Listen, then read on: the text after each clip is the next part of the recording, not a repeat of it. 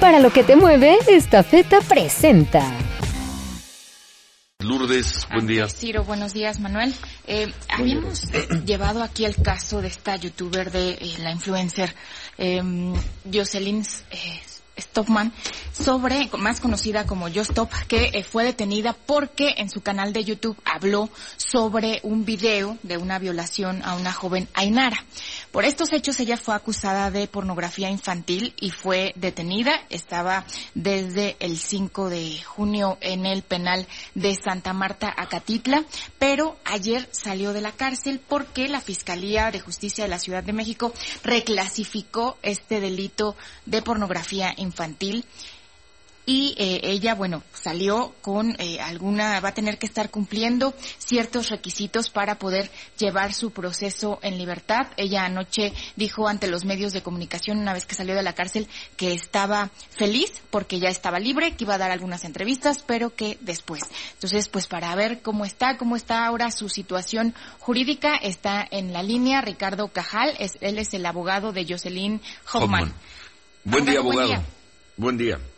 Hola, hola, buenos días, Ciro, buenos días, Lourdes, Manuel, un gusto estar con ustedes de Pues nuevo en el aire. antes, antes que nada un reconocimiento a la defensa que hizo usted. No era fácil reclasificar así un delito que en caso de haberse confirmado iba a tener a su defendida largo tiempo en la cárcel. Antes que nada. Mu- muchísimas gracias, Ciro, y si me permites, me gustaría recapitular un poco en qué nos quedamos la última vez y en Sí. qué estamos eh, ahorita para poder este, aclarar un poco. Adelante. Eh, como bien dijo Lourdes, eh, a Jocelyn se le vinculó a proceso por el delito de pornografía infantil en su modalidad de describir, es decir, lo que dijo en su video de YouTube. Se señalaron cuatro meses para la investigación y en esos cuatro meses se, se aportaron datos de prueba pa- que permitieron al Ministerio Público en su acusación, al formular su escrito de acusación, es decir, con lo que se va a ir a juicio, reclasificar el delito por discriminación, es decir, también por lo que dijo Jocelyn en su video.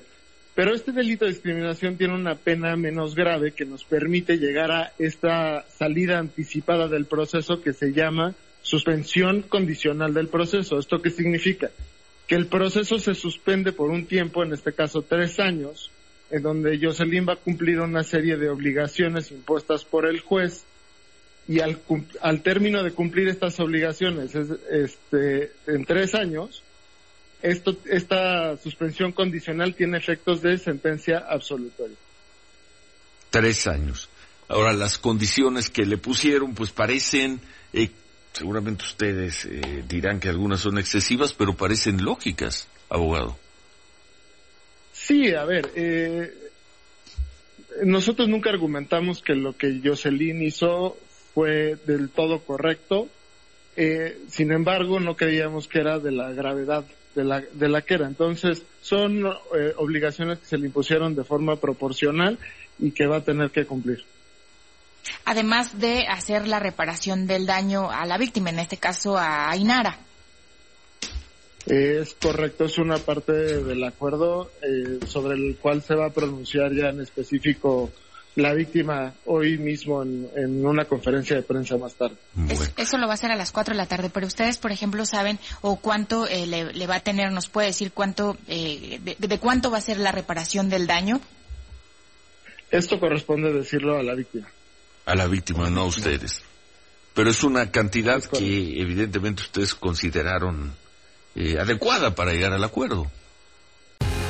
Esta feta, la empresa orgullosamente mexicana, se encuentra este año celebrando 42 años de llevar soluciones logísticas y de negocios a toda la República Mexicana y más de 200 destinos en todo el mundo.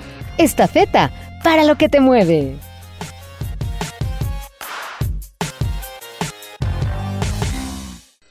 Sí, a ver, se fijaron eh, ciertas cantidades proporcionales por concepto de los daños generados, este, terapias psicológicas, etcétera, que, fueron los que fue cubierto. Entonces, eh, eh, pero esto, como les digo, tiene, lo tiene que mencionar la víctima en su conferencia de prensa más tarde. Y además no va a poder tener actividad en redes sociales, abogado. No, eso es falso. Eh, ella va a poder seguir este, haciendo su vida normal. Eh, simplemente, eh, por el momento, no se puede pronunciar sobre el proceso penal. No va a hablar sobre el proceso penal, pero ella puede seguir haciendo su vida normal. ¿Es, cierto también, abogado, que tendría que publicar un video mensual sobre los cursos a los que asista, capacitarse sobre el tema de víctimas? Sí, sobre el tema de, discriminación, violencia de género, eh, perspectiva de infancia, eh, va a tener que publicar, publicar ella, de hecho así lo requirió, eh, que quiere cambiar su mensaje a la, sociedad y uno de estos puntos va a ser este, e, e, e, esta difusión de contenido de lo que va a aprender. Esto hasta 2024, que, una vez que pasen estos tres, años, que comenta. Correcto, pero creo, o seguramente ella en su ámbito del cambio de mensaje que, quiere dar, eh, lo seguirá haciendo. Por, vida normal se refiere a que Jocelyn puede salir de su casa, puede viajar. Sí, a ver, el proceso penal está prácticamente terminado, está suspendido. Si se cumplen esta serie de obligaciones durante tres años, el proceso penal queda archivado. Bueno, pues eh, muy buena resolución para ustedes, abogado. No sabemos de, bueno, sí sabe usted de cuánto es la reparación, quizás sepamos hoy la reparación económica, pero para lo que en algún momento hace, cuando entró en casa junio, cinco julio, meses, cuatro o cinco meses, para como se veían las cosas en aquel entonces, pues creo que esto lo tienen que tomar como una victoria, Ricardo. Claro, claro, digo, es, es un acuerdo al que llegamos las partes y creo que es lo más favorable no solamente para nosotros, sino para eh, la contraparte, incluso eh, un mensaje pedagógico que puede resultar de este caso para la sociedad. Bueno, muchas gracias, gracias abogado. Muchas gracias, a ustedes, hasta luego. abogado. Gracias, Lourdes. Y, la conferencia. ¿Cómo, se veía? Mucho más difícil. Se veía más complicado, sobre todo también por la reacción eh, que tuvo Ainara después de que se había dado esta detención. Eh, tú comentabas, Ciro, eh, en el programa de televisión en la noche y aquí en radio sobre... En aquel entonces. Sí, en aquel entonces, sí, cuando se dio esta detención, que pues que Ainara se veía y sí, hasta contenta por, por esta detención, aunque bueno, ella también decía que faltaban todavía por detener a, a las personas que pues que la habían violado en este video que del que se habló, porque no, no sé, nos, por lo menos Stop no lo subió a sus redes sociales, solo lo describió. Y eh, sin embargo, bueno, ahora ayer se anuncia que llegaron a, esta reparación del daño. Por lo pronto, pues Ainara y su equipo de abogados están convocando para hoy a las cuatro y media de la tarde para dar una conferencia de prensa y según el abogado de Stop, pues ahí quizá se podría decir a cuánto ascendió esta reparación del daño. Ya interesante, porque digo, finalmente parecía todo un despropósito que la única persona que estuviese en la cárcel fue este, esta joven. No, ella no violó, ella no tocó a esta Inara, no pasó nada sobre eso físico.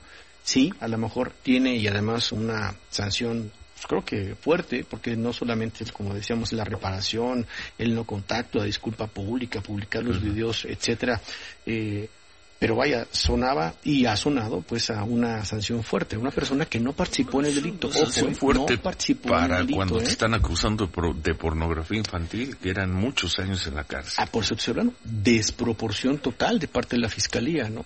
De una fiscal mujer a una acusada mujer que no participó en el delito, ¿no? Que es lo que siempre se decía, ¿qué le pasa a la procuradora? ¿Por qué tiene esa fuerza, ¿no? En contra de, de Jocelyn. En fin, se ponen de acuerdo, el Ministerio Público solicita al juez la reclasificación del delito y pasa lo que acabamos de escuchar. Para lo que te mueve, esta feta presentó.